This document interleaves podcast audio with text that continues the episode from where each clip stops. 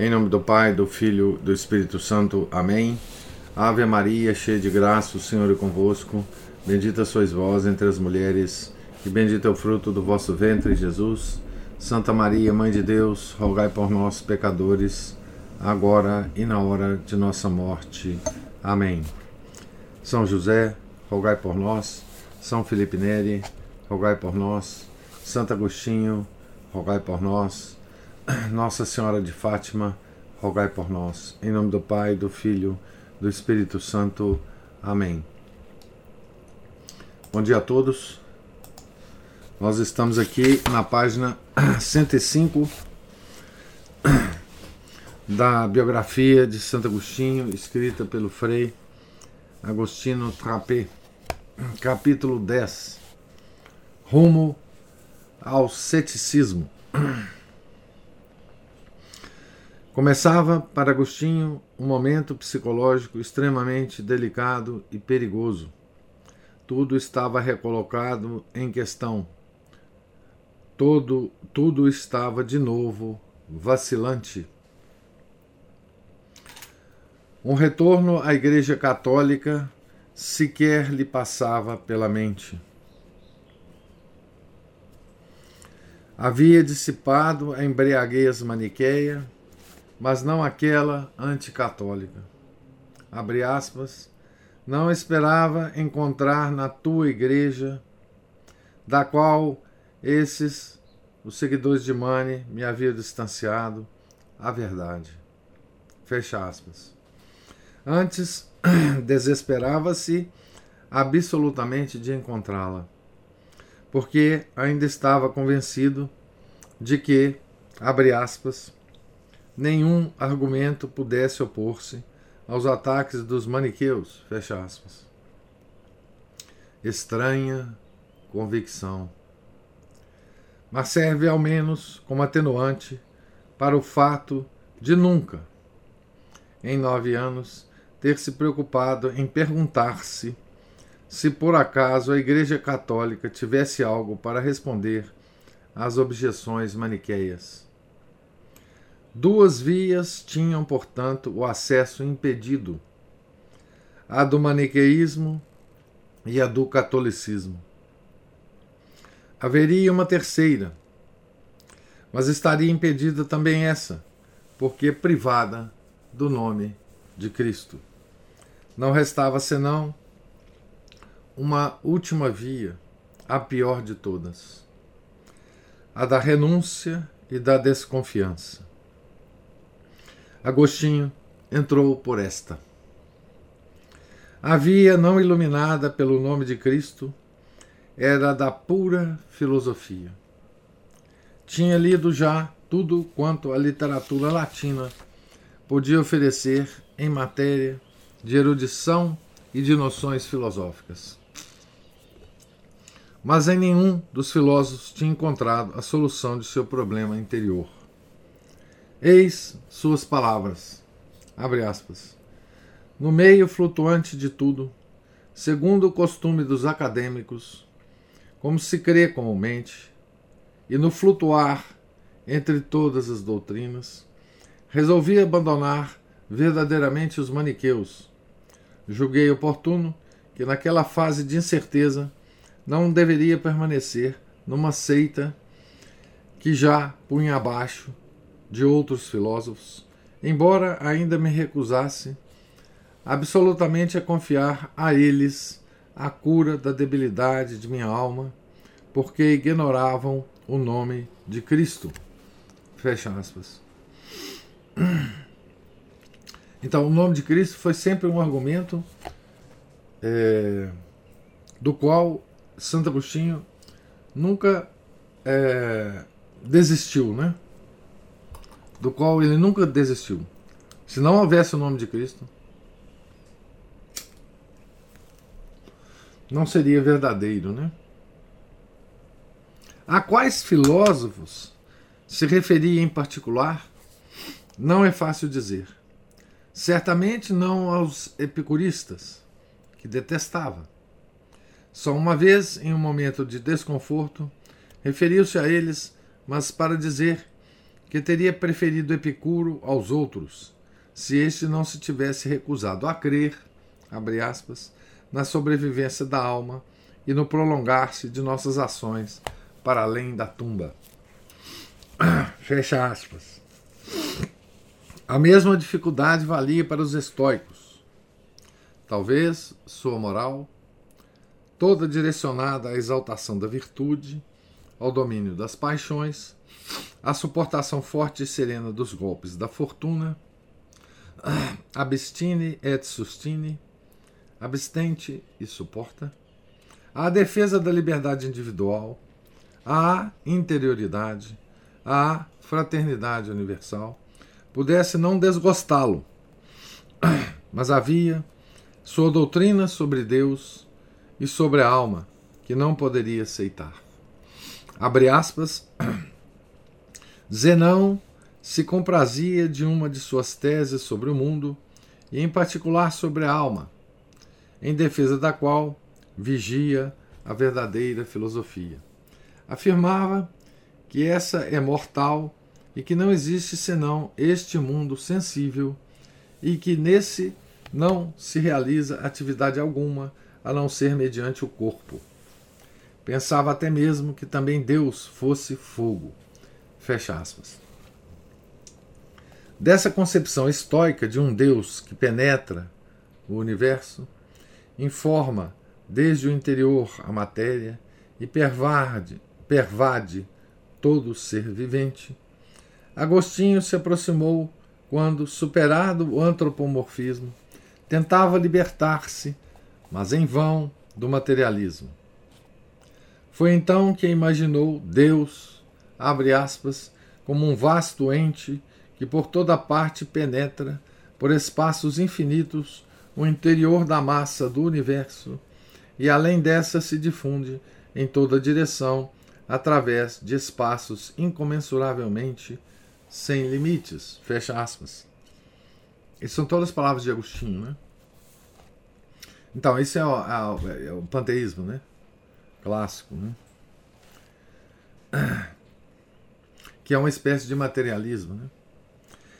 Creio que, acenando aos filósofos que considerava superiores aos maniqueus, se referisse aos grandes da antiguidade, a Pitágoras, que, abre aspas, foi convencido por certo Ferecide siríaco a crer na imortalidade da alma, fecha aspas, a Platão e Aristóteles, que terá presentes em seu tratado sobre a imortalidade da alma.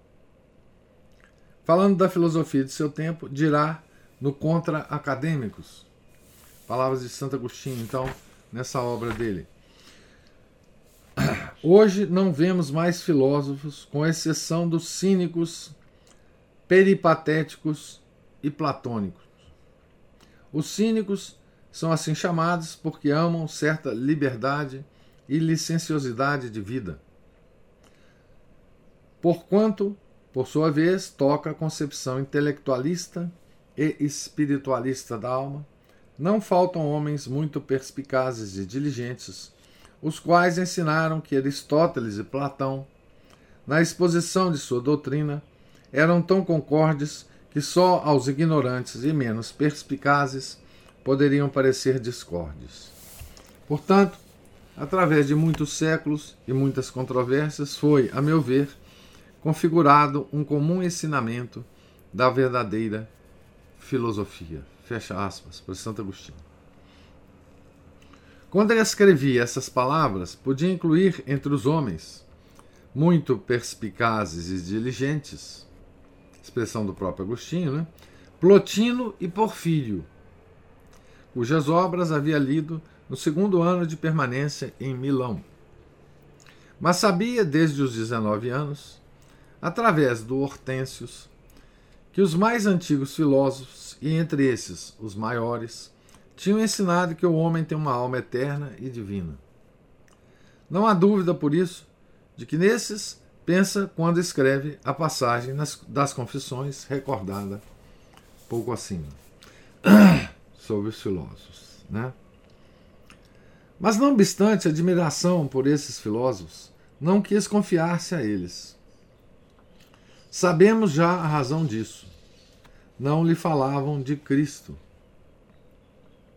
Nasceu-lhe então a ideia, solução desesperada ante um problema irresolúvel, de que fossem mais sábios do que outros aqueles filósofos que colocavam a sabedoria na busca da verdade sem esperança, sem esperança de encontrá-la.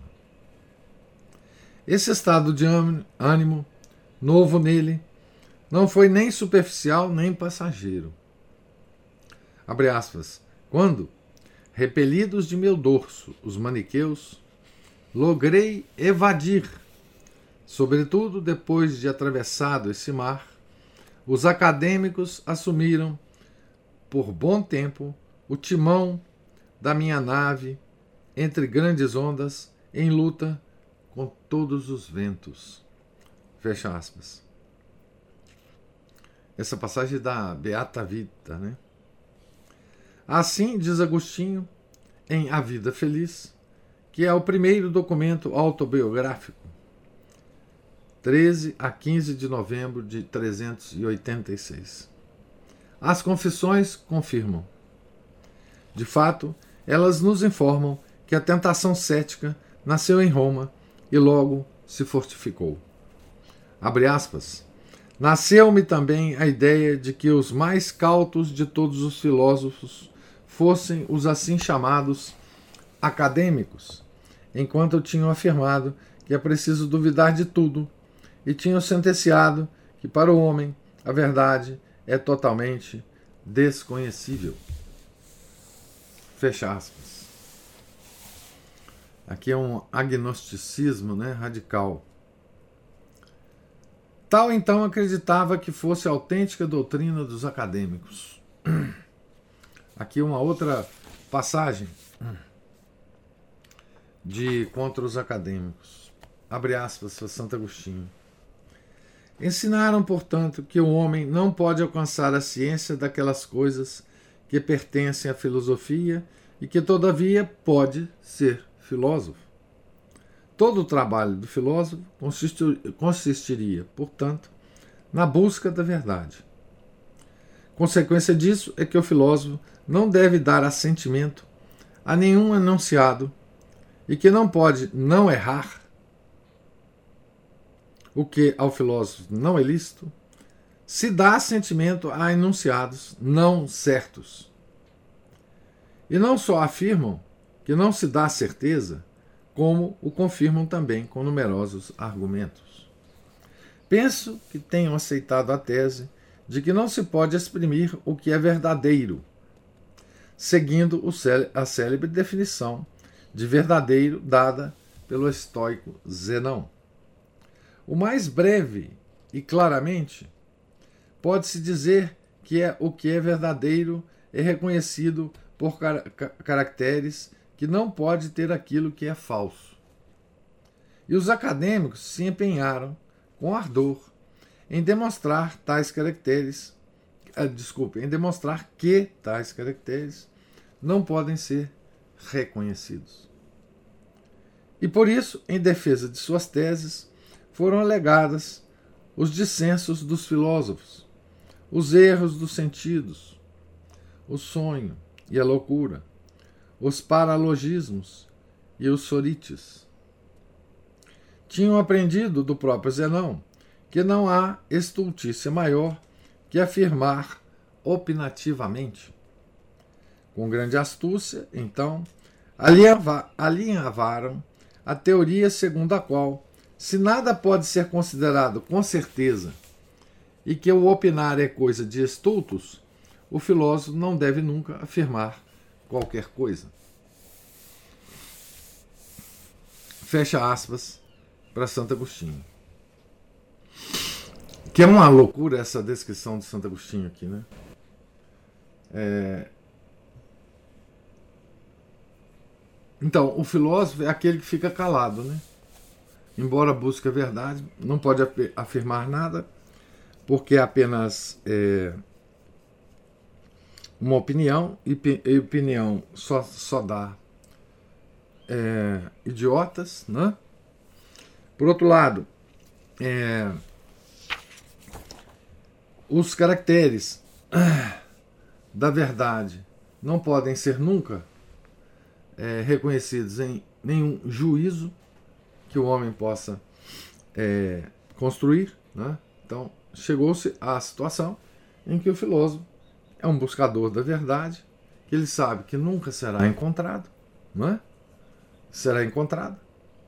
Por outro lado, ele não pode opinar sobre nada, sob risco de erro, e portanto o filósofo é aquele que busca a verdade, que não existe, e que não pode falar, então ele deve ficar calado. Né? É, é basicamente a teoria dos acadêmicos. Né? Mas a estima que tinha começado a nutrir por aqueles filósofos o impedia de crer que tal fosse, na realidade, seu ensinamento. Os argumentos contra o ceticismo eram muitos e muitos fortes, e muito fortes. O contra acadêmicos os expõe amplamente, para que nobres ingênuos não se dessem conta disso. Concluiu, por isso, que seu suposto ceticismo não era só um método, o método esotérico, esotérico, né? Por ocultar o espiritualismo platônico e defendê-los dos ataques do materialismo estoico e epicurista. Esotérico porque é secreto, né? Mas naquele tempo ele compartilhava a opinião comum. Via por isso, naqueles filósofos, os intérpretes de seu estado de ânimo. Tendo partido de Roma para Milão, a tentação do estoicismo continuou. Em Milão, foi estudar, foi escutar Ambrósio, mas só para julgar sua eloquência, se correspondia ou não à fama não tinha nenhum interesse pela doutrina exposta. Tinha, abre aspas, já perdido a esperança de que ao homem se abrisse um caminho para alcançar a Deus. Fecha aspas. Depois de alguns meses, provavelmente em junho de 385, chegou a Milão sua mãe. Abre aspas, encontrou-me, escreve Agostinho, em grave perigo eu não tinha mais esperanças de descobrir a verdade. Fecha aspas. Então ele, ele nessa nessa fase, Santo Agostinho tinha aderido, né, ao estoicismo, que é uma espécie de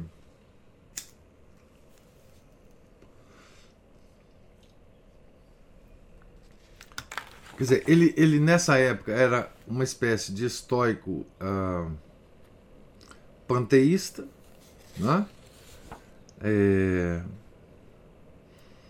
que, cuja concepção de Deus, que era material, como a gente sabe né, nessa época, ele expandiu para que Deus fosse é, a, confundido com a própria com o próprio universo criado, né? e e esse ceticismo estoico é, dos acadêmicos é mais ou menos o ceticismo que, que Descartes usou na dúvida metódica dele, né? Então foi reeditado por Descartes. Quando Ambrósio, que tinha notado a piedade de Mônica, encontrando Agostinho Tecia-lhe por isso um elogio e se congratulava com ele por ter tal mãe. Este último não pôde deixar de comentar. Abre aspas. Mas ele não sabia qual filho tinha ela. Duvidoso de tudo e convencido da impossibilidade de encontrar o caminho da vida. Fecha aspas. Isso, não obstante, Tendo a mãe chegado a Milão, informou-a que, embora não sendo ainda cristão católico, não era mais maniqueu. Fecha aspas. Já é um, um já era uma evolução, né? Porque você se lembra que Agostinho tinha garantido a sua mãe que ela se tornaria uma maniqueia, né? Também. Esta podia ser uma bela notícia, e como tal o filho a comunicou à mãe. Mas a perdida esperança de encontrar a verdade, esta nova convicção, convicção que, entretanto, se insinuava em seu ânimo, constituía talvez uma situação psicológica melhor? Pode-se duvidar disso. Não à toa, Agostinho fala de grave perigo. De fato, se é grave encontrar o erro quando se busca a verdade, é mais grave renunciar à busca da verdade pela desilusão de ter encontrado o erro. Em todo caso, esta nova situação tinha em si uma vantagem: a de ser a última conclusão lógica de um longo caminho fora da estrada.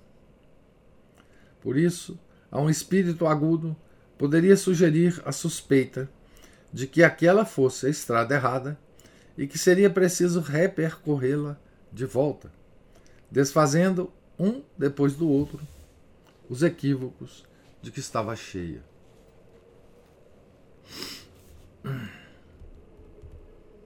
Assim foi para Agostinho.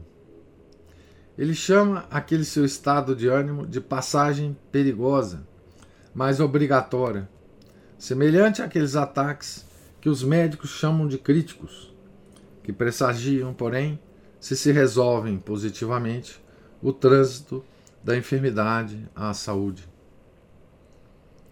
Mas antes de vê-lo na via de retorno, vejamos-lhe na via do sucesso. Quer dizer, do sucesso profissional. De resto, este sucesso estava estritamente ligado, nos planos da providência, ao retorno. Então, aqui nós acabamos o, o capítulo, né? É, esse capítulo narra, muito resumidamente, né, a grande crise de Agostinho. Né? A, a última crise de Agostinho, os, o, a, estamos nos términos daqueles nove anos, né? e vendo de forma em perspectiva, né? É, nós podemos considerar que para um homem da qualidade intelectual de Agostinho, talvez não houvesse caminho, né?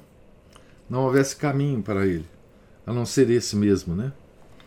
É, para Deus convertê-lo, né? Esse esse caminho aqui é, é semelhante, né? Aquela viagem de Paulo a Damasco, né? Onde ele Deus resolve fazer com Paulo uma coisa mais drástica, mais imediata. É, que é derrubá-lo do cavalo. Que esse quadro que tem aqui atrás, né? A queda de Paulo do cavalo na ida a Damasco, né? Então, o Santo Agostinho aqui está caído né, do cavalo. Está né? tá no chão, né? Ainda. Né? É, fazendo, a, a, digamos assim, a comparação, né? Então, eu vou começar aqui o capítulo 11. Não sei se eu terminarei. Mas esse capítulo é, é fundamental mesmo. Capítulo 11 é uma expressão de Santo Agostinho, né? Tá entre aspas, inclusive, o título do capítulo. Eu vim a Milão do bispo Ambrósio. Então, ele ele considerava Milão uma uma um reinado do bispo Ambrósio, né? É, isso é um, uma, uma, uma, um reconhecimento, né? É, de, todo, do, de toda a, a época é? é, do reinado do, desse extraordinário doutor da igreja né? no bispado de Milão. Né? Não, É, o bispo Milão sempre foi é, ligado né, a esse grande doutor da igreja. Depois, infelizmente, Milão teve outros bispos não tão recomendáveis quanto Ambrósio. Né? Certo? Milão foi o. Ai, foi a. A cidade também de Paulo VI, né?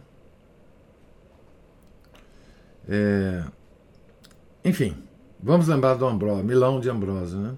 Eu vim a Milão do bispo Ambrósio, do, do bispo Ambrósio. Então, Ambrósio era dono de Milão, né? Ainda que interiormente estivesse, como o leitor sabe, Agostinho se empenhou em resolver o problema de sua profissão comprometida gravemente pelo costume pouco simpático dos estudantes romanos. Então ele saiu de Roma para Milão por causa disso, né? Por causa dos estudantes, né? Conseguiu brilhantemente, obtendo para si bons protetores na alta sociedade pagã. Não sabemos se encontrou o retórico Gério, sírio de nascimento, a quem em Cartago havia dedicado seu primeiro livro, nem se encontrou Amiano Marcelino, também ele oriental, que estava escrevendo os seus Rerum Gestarum Libri, é, um livro de história. Né? Sabemos, no entanto, que conseguiu fazer-se apresentar a Símaco, prefeito da cidade, que o aceitou de bom grado. Símaco, literato e homem político, era uma das figuras mais representativas do paganismo romano. Em 382, tinha tentado em vão, em nome do Senado, defender a causa do paganismo, pedindo ao imperador Graciano que o altar da vitória, removido da entrada da Cúria, fosse recolocado em seu lugar. Mas o imperador não quis recebê-lo. No ano seguinte, renovou a tentativa com o Valentiano II, sucessor do irmão. Foi recebido, defendeu com grande eficácia a causa da velha Roma pagã e apelou para a tolerância e para o pluralismo religioso.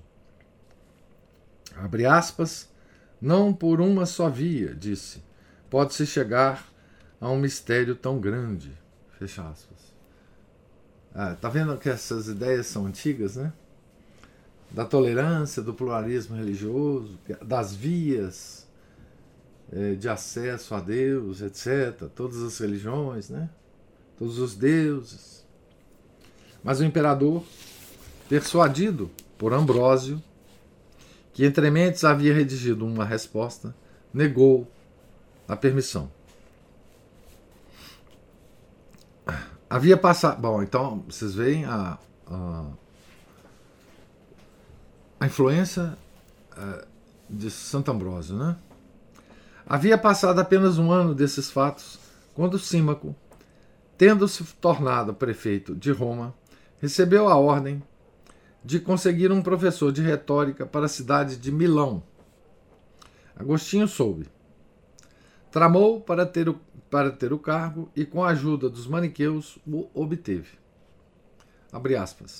Quando o prefeito de Roma recebeu de Milão o pedido de um professor de retórica para esta cidade, com a oferta também da viagem nos veículos do Estado, eu mesmo tramei, por meio dos próprios maniqueus, para que depois de ter me submetido à prova de uma declamação, o prefeito de então Símaco me enviasse a Milão. Então aqui, então veja a influência dos maniqueus, né? É, como sociedade secreta, né? Eles, eles deviam ter vários várias pessoas, né? Na, na, inclusive na, na, na, na, no gerenciamento da, da, da, da, prefeitura de Roma, etc, etc. Né? Então, Agostinho, através dos maniqueus, conseguiu, né? Símaco estava consciente de colocar nas mãos daquele retórico africano uma grande oportunidade. Em Milão, residia a corte imperial, e a tarefa do professor de retórica, ela também pronunciar os panegíricos oficiais do imperador e dos cônsules em exercício. Uma tarefa importante que permitia a quem estava investido da função entrar no âmbito dos altos cargos do Estado e esperar ulteriores promoções. Agostinho, de fato, considerará como certo o poder obter uma função administrativa, talvez a presidência de um tribunal. Massímaco tinha então boas razões para enviar a Milão, como professor oficial, um não católico. Antes, ser recomendado pelos maniqueus, um orgulhoso anticatólico. Podemos pensar que essas razões, além das qualidades oratórias do interessado, influenciaram na escolha. Olha que coisa, né? Agostinho, então, é mandado a Milão dentre outras razões, por, por ser anticatólico. Né? Porque Cima estava tentando é, retornar Roma ao paganismo. Roma já estava, é, digamos assim, parcialmente cristianizada, né? Então, Agostinho foi mandado a Milão, como, como São Paulo a Damasco, né? como anticatólico. Né? Agostinho deixou Roma, que não lhe havia sido propícia, no outono de 384.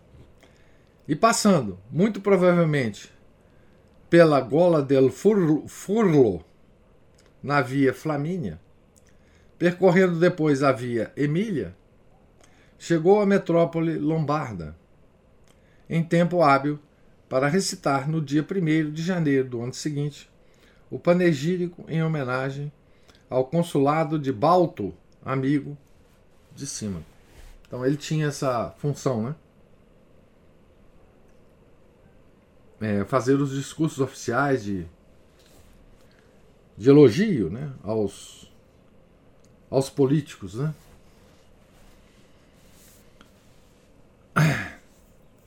A Roma católica não tinha dito muito a alma de Agostinho. Talvez, subindo o Aventino, tenha encontrado Jerônimo, que o descia apressado depois das reuniões na casa de Marcela. Mas não prestou atenção. Aqui o, o Frei está fazendo uma. Está usando a imaginação, né? Talvez eles estivessem cruzado numa dessas estradas, né? Que saem de Roma. É, talvez Agostinho tenha é, se encontrado, ou, ou pelo menos é, tenha cruzado, tenha cruzado, né? Com Santo, São Jerônimo, né? Talvez, passeando pelo Célio, tenha encontrado por acaso o cortejo do velho Papa Damaso. São Damaso, né? Mas o terá considerado merecedor apenas de um olhar curioso ou até mesmo desdenhoso.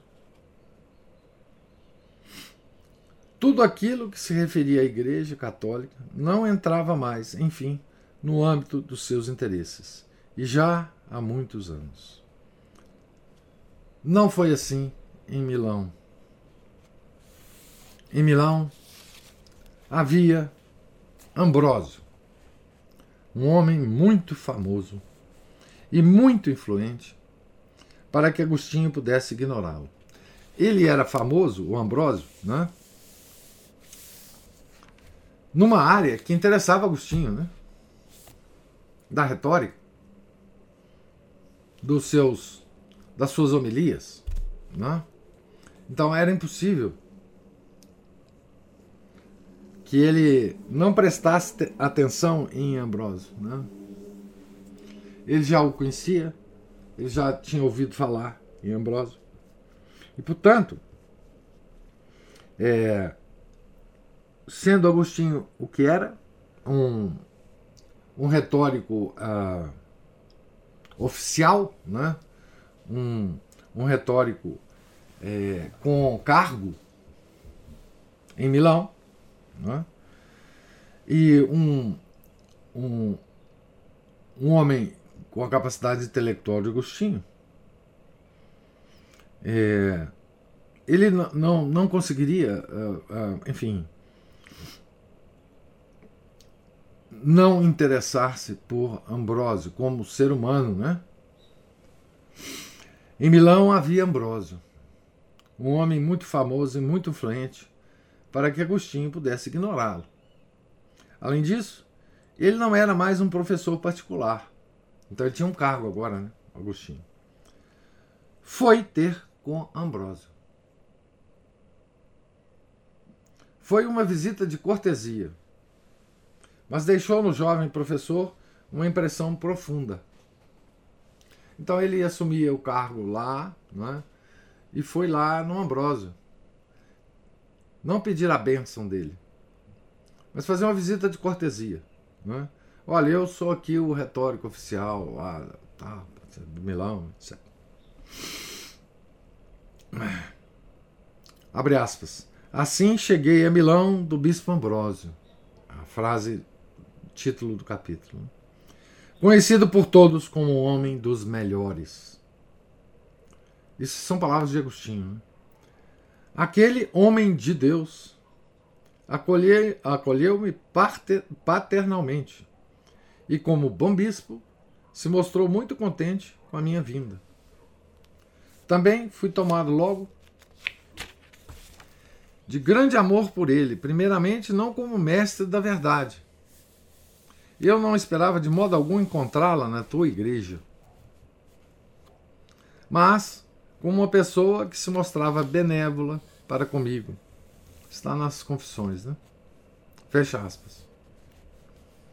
Em Milão, em torno de Ambrósio, pulsava uma intensa vida católica, no âmbito intelectual e no ascético.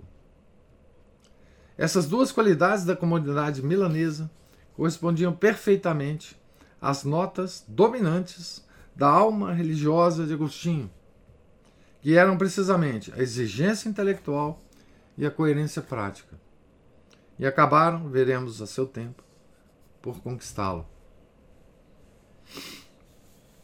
O próprio Ambrósio era uma seta e um douto.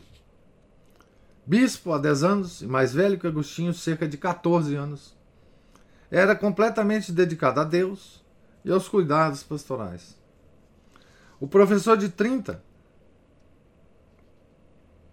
não compreende, de 30 anos não compreendeu imediatamente o significado daquela vida consagrada ao ascetismo e ao serviço da igreja. Julgou Ambrósio, abre aspas, um homem feliz segundo o mundo, por ser honrado por tanta autoridade, fecha aspas mas lhe pareceu que o celibato que praticava fosse verdadeiramente trabalhoso, entre aspas. Julgava como profano. Notou o fato, mas não compreendeu sua razão e seus benefícios. Menos ainda as alegrias. Atraiu-o, no entanto, sem reservas, a eloquência de Ambrósio. Enfim, a retórica, né? Abre aspas. A suavidade de sua palavra me encantava. Era mais sábia, ainda que menos jovial e carinhosa que a de Fausto. Fausto, grande maniqueu, né? Fecha aspas. Ele está agora comparando Fausto, o, o, o eloquente, o retórico Fausto, com Santo Ambrósio, né? mas só apenas no nível da eloquência e da retórica. Né? Fausto tinha sido, até aquele momento, o único orador religioso de relevo que tinha escutado. A comparação, por isso, lhe veio espontaneamente. Nos Silolóquios, dirá que em Ambrósio, abre aspas, tinha voltado à vida e com alta manifestação aquela eloquência que lamentávamos estar extinta. Fecha aspas. Então, é,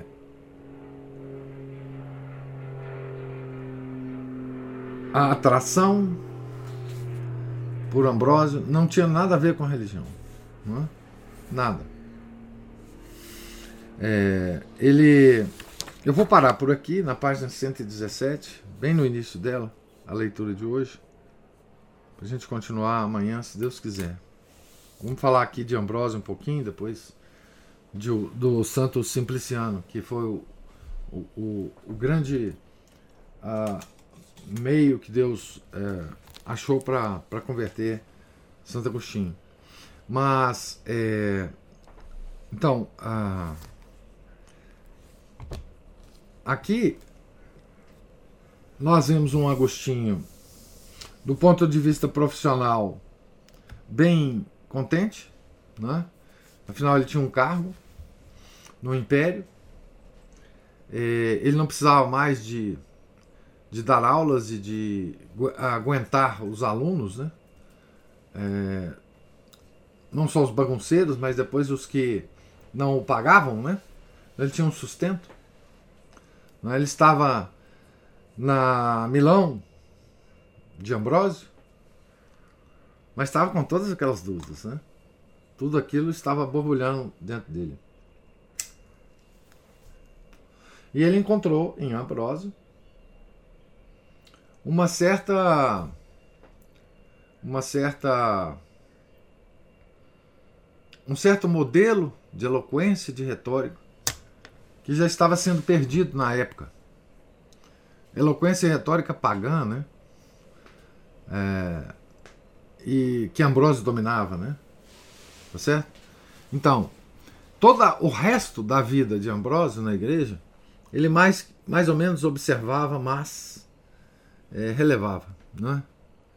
É, então, a, Ambrósio para ele era um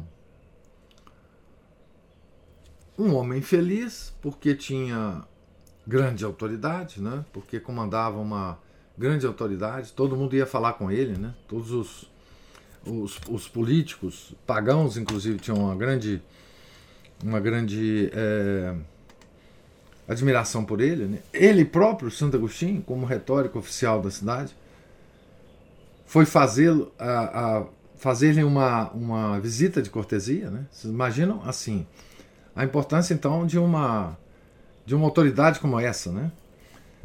É, na cidade. É, então, nós vemos aqui nessa leitura, né, tanto a crise de Santo Agostinho, como a aproximação dele, bem tímida ainda, né, é, do bispo Ambrósio. Ele terá muito pouco contato com Ambrósio. Nós vamos ver aqui. É, mas a influência dele será decisiva na vida é, de Santo Agostinho. Né? Dois grandes doutores da antiguidade né, se aproximando um ao outro. Né?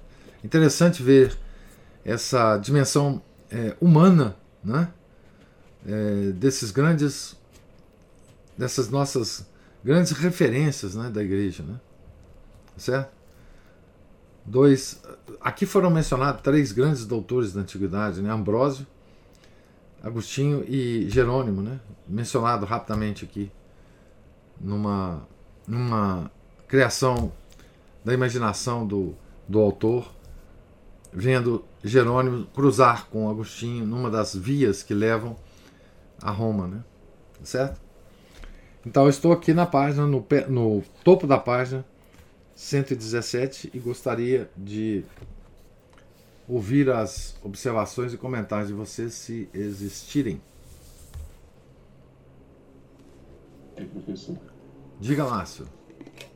Bom, então as partes aí que chamam a atenção da gente, aí eu queria ver se eu, comentar, se eu pudesse comentar um pouquinho também mais sobre elas.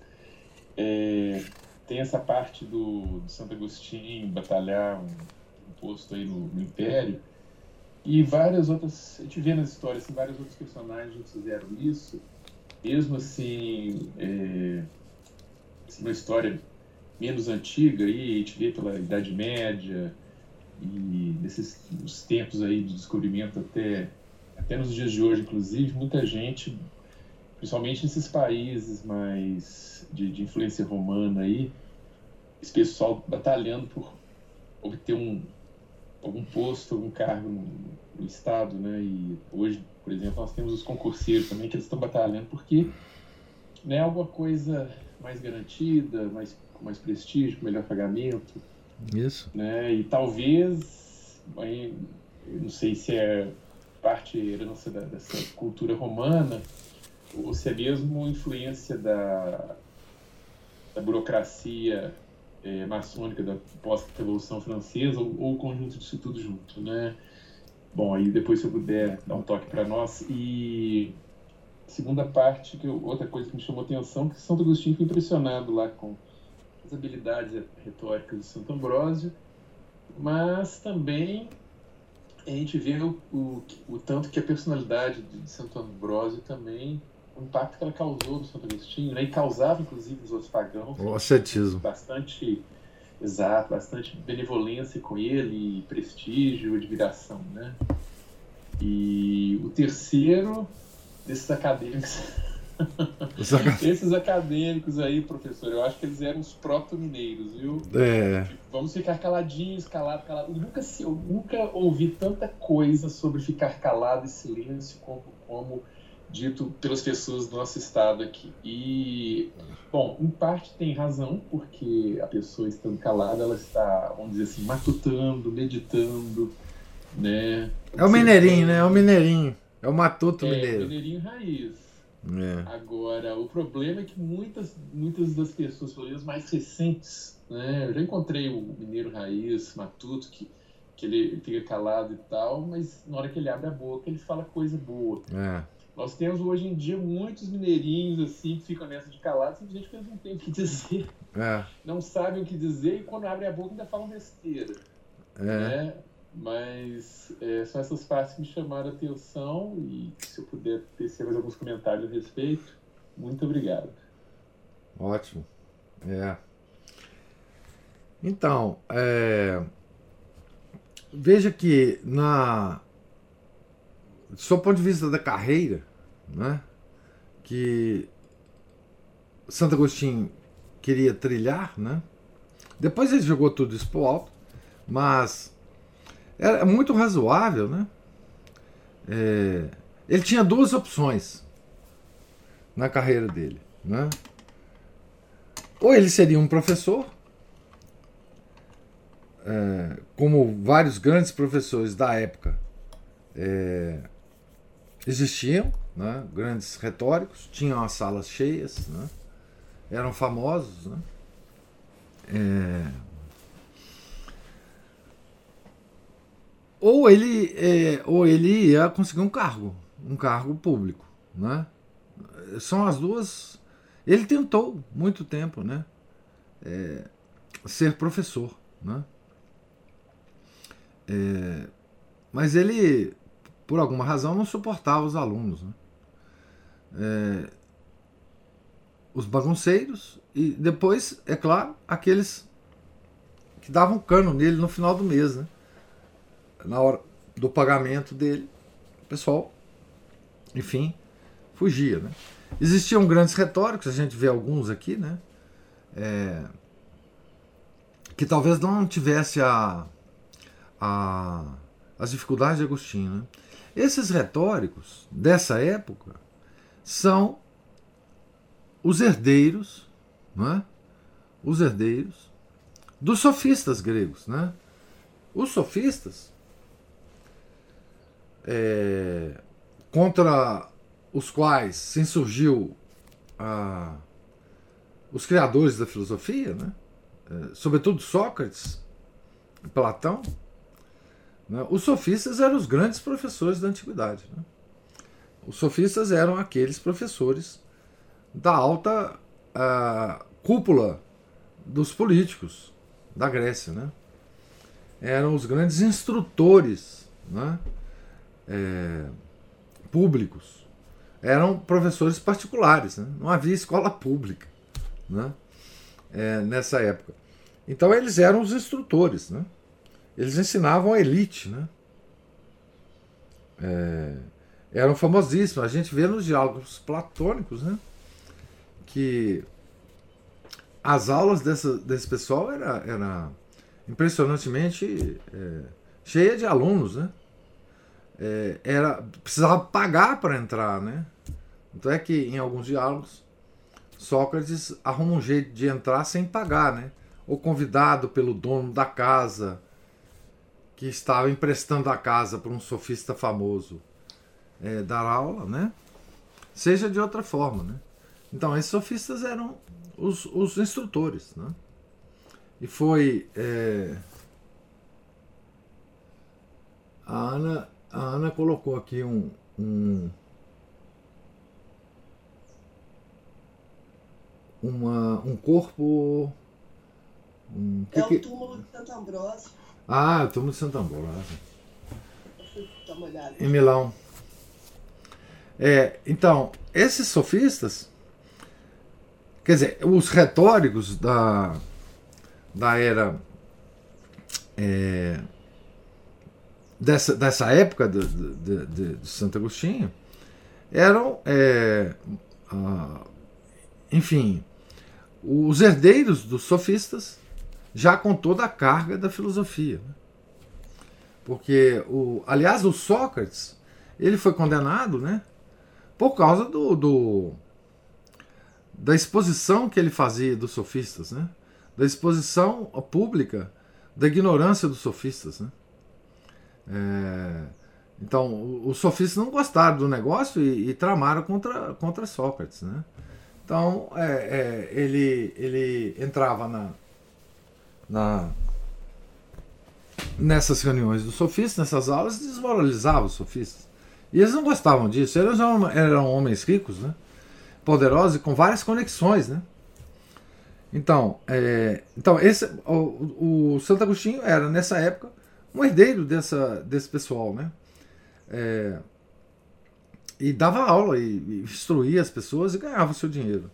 Agora, quando ele foi para Milão, ele encontrou né, uma, ó, a segunda forma né, de, de manter-se, né, de, de ter uma vida eh, digna, de, de ganhar o seu dinheirinho, é, ganhando um cargo público. Né?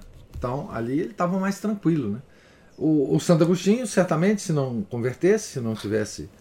É, todo o processo de conversão, ele, ele teria continuado no cargo, talvez evoluído, talvez ganhasse a, um, a chefia de um tribunal né, é, de Roma, teria vivido uma vida muito boa, muito rico, certamente. Né? E, então, essa, essa coisa do cargo público sempre sempre é, sempre atraiu as pessoas, né? porque é um cargo vitalício, né? uma estabilidade muito boa.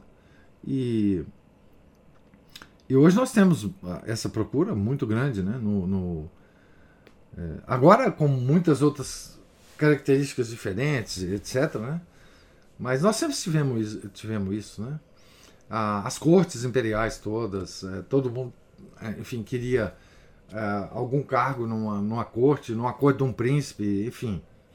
E cargos, às vezes, não ligados, né? Cargo de médico, cargo de advogado, de, enfim. É, isso é uma coisa que é constante na humanidade, né? Agora, a terceira coisa que você falou é que eu perdi aqui o, o que você mencionou como. Foram os os silenciosos. Mas ah, nós temos que ver exatamente o silencioso verdadeiramente, verdadeiramente sábio, como se diz lá nos, nos provérbios, lá na Bíblia, né? Aquele que, que e mesmo as outras regras é, de religiosos, como a regra de destino, fala, né? Convém ao discípulo antes calar do que falar. É, né? é. Tudo bem, tem essa parte. Agora, ultimamente, assim, ultimamente não digo nos últimos poucos anos, mas assim, já tem gerações, inclusive, mais antigas que a minha, que às vezes é, de falar esse negócio de, de calar, ficar silencioso e tal, mas simplesmente quando essas pessoas abrem a boca, elas não têm Sim. nada de conteúdo Sim. substancial para dizer também. Sim, é claro. É, é, a teoria do medalhão, é a teoria do medalhão do Machado de Assis. É? Eu não tô lembrado dela. Ah, não. Você tem, que, tem que ler esse conto, tá? Você tem que ler esse conto. Eu vi muito tempo atrás. Você tem que ler esse conto. Tá aí é, é, é, é em domínio público. Que é o seguinte: é calar por estratégia. Sim, exato. Não calar por prudência. Sim. Né? Seja tardo para falar, tardo para irar. Não é assim que São Tiago fala? Isso. Isso é por prudência. A gente tem que sempre agir assim. Normalmente ele não age. Normalmente ele não age. Eu não ajo assim. Mas, mas o pessoal faz isso como estratégia. Eles, eles têm o que falar, mas eles não falam por estratégia, né? Isso é que é perigoso, né? É, porque. É, e aquilo que você falou, quando falam, só falam besteira. Né? E. Ah, né?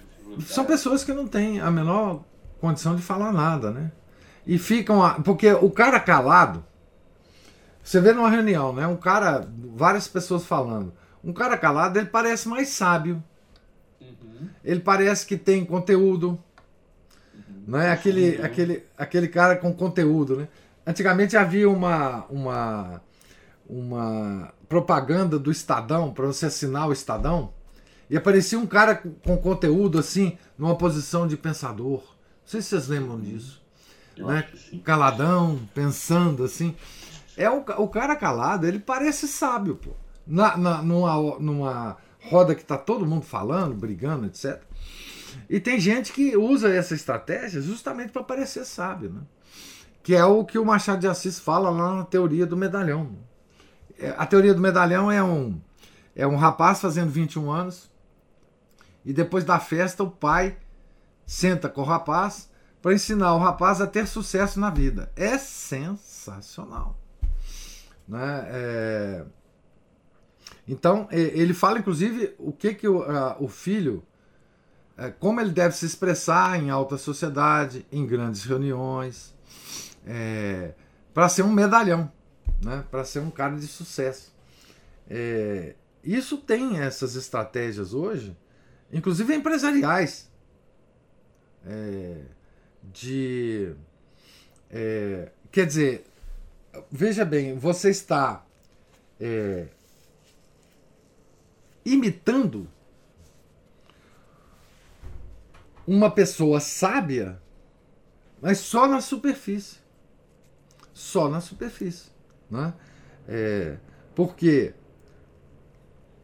mesmo hoje na nossa sociedade degradada, falante, é, desregrada, devassa, pornográfica, as pessoas ainda têm no fundo delas uma imagem de um homem íntegro, de um homem sábio. E se você souber imitar isto, você se passa como homem íntegro e sábio, mesmo nessa sociedade é, pornográfica, devassa, desintegrada, completamente maluca. É, e muitos ganham a vida assim, ganham muito dinheiro assim, ganham muito sucesso assim, né?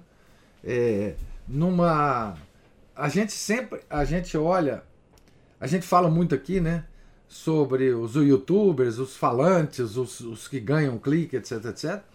Mas há pessoas que têm muito sucesso imitando essa essa figura do sábio que não desaparece da, da mente do, do homem. O homem, quando vê externamente as características de um sábio, é, é, o homem identifica. Ó, esse cara tem alguma coisa diferente. E se o cara ainda for gentil, ainda for caladão, mas gentil, um cara que não, não briga com ninguém, um cara que escuta tudo calado, sem reagir. Pô, isso é uma figura maravilhosa, Márcio. Figura maravilhosa. Não tem nada mais. Se engana muito bem. Não é? é, uma, é mais uma sabedoria do mundo, né? É. Que elas são contrárias é. do, a sabedoria realmente, a, a, sabedoria de fato, né? Imita a sabedoria de fato, mas é mundano, né? Isso. Inclusive, é, é essa do, do, do, calado é uma coisa interessante. Uma pessoa, às vezes, vai me contando como é que os japoneses, eles, eles fazem negociação. Né? É, porque trabalhava com negociação com várias empresas e tal, me contando. Tem, são dois. Um japonês é o que fala, pergunta, especula, questiona, e o outro eles vai anotando, só anotando, só anotando, só anotando, só anotando. E aí, na hora que eles vão chegar a um acordo e decidir o que é, é o japonês que está anotando é que decide. O outro só sabe extrair as informações enquanto o outro Olha. É, anota e analisa. Então esse seria um calado realmente esperto. Talvez é. a servidoria mundana aí no caso, é. voltada para o ponto empresarial, igual o senhor citou aí. Né? Mas o, o que está vindo hoje em dia é exatamente isso. São, no geral, não só nos calados, mas é, também nas, nas, aparências de tudo, né? Né? Aquela conceito básico de hipocrisia, né? Tentar parecer ser uma coisa que não se é. É. Né? Então é. tem o o falso sábio, o falso eficiente, o falso competente, a, a falsa mocinha de bem, o falso mocinho de bem. E aí vai. É. Né? Mais tem por aí isso aí. É. Uma das, das, do, das sugestões do pai para o filho na, no conto é que ele não deve tentar, em nenhum momento da vida, se sobressair acima dos outros que estão na sua presença. Porque isso fere as outras pessoas. É, então são estratégias muito bem é, é, colocadas para essa sabedoria do mundo. Né?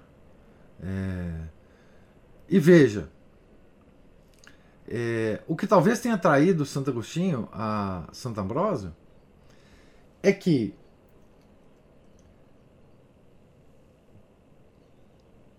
embora Santo Ambrósio parecesse um pagão eloquente, retórico e de vida feliz, ele parecia isso tudo porque ele era um homem de vida ascética.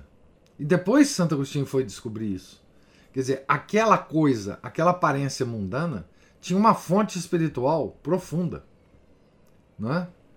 Não que não pudesse haver um homem como Ambrósio apenas com a sabedoria do mundo, mas o que Santo Agostinho percebeu é que, no fundo, essa origem daquela característica pessoal de Ambrósio tinha uma natureza é, em águas profundas, né? em, na espiritualidade da própria Igreja Católica. Né? Então, é, é, não, não, não sei se você conhece, Márcio, uma, uma, um artigo. Eu vou tentar ver se eu consigo aqui esse artigo. Deixa eu ver aqui que o meu computador está meio doidão aqui. Um artigo da permanência. É...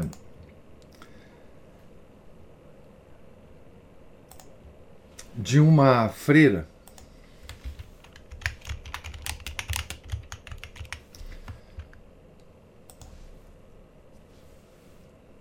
de um mosteiro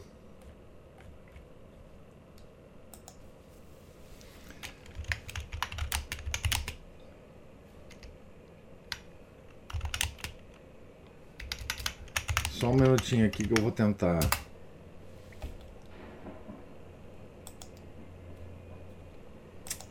Tô conseguindo. Deixa eu ver aqui. Delight.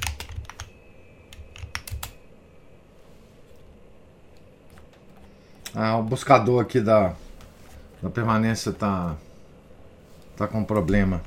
Mas tem uma entrevista do que no artigo do caso Delaete com uma que ele ele coloca uma uma freira discutindo com com tá aqui eu, eu consegui esse é, aqui vou compartilhar com vocês Diálogo de uma freira com um livre pensador. Esse eu vou compartilhar aqui com vocês.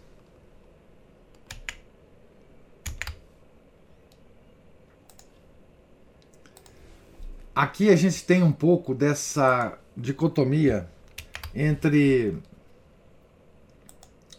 entre a sabedoria do mundo e a sabedoria da igreja é, um livro pensador que vai, vai é, entrevistar uma freira num convento no Rio de Janeiro, um jornalista português.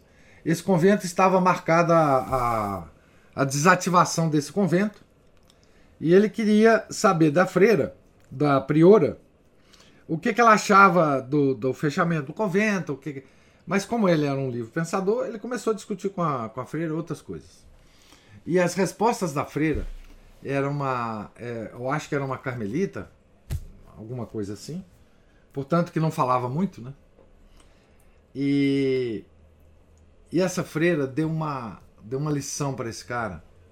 Então, quando elas decidem falar, né? Quando a sabedoria da igreja decide falar, não há, não há, não há sabedoria do mundo que se aguente em pé, né? É, mas é muito interessante esse artigo. Eu lembrei aqui nessa discussão porque nós estamos falando entre a diferença entre o homem que parece sábio aos olhos do mundo e o homem cuja sabedoria vem de águas profundas, né? de, de uma espiritualidade muito grande, né? É, das, das grandes ordens é, da igreja, né? de, uma, de, uma, de um grande bispo. Né? É, quando ele resolve falar, o mundo treme. Né?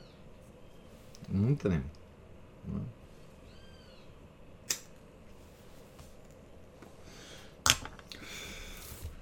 Mas é isso então. Então estamos aqui na na página 117.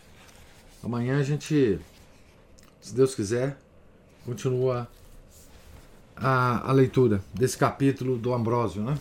O capítulo que descreve a chegada de Santo Agostinho a Milão, tá certo? Deus lhes pague a paciência, a presença ah, os comentários, as observações. Fiquem todos com Deus, tenham um santo dia. Em nome do Pai, do Filho e do Espírito Santo. Amém. Ave Maria, cheia de graça, o Senhor é convosco. Bendita sois vós entre as mulheres, e bendito é o fruto do vosso ventre, Jesus.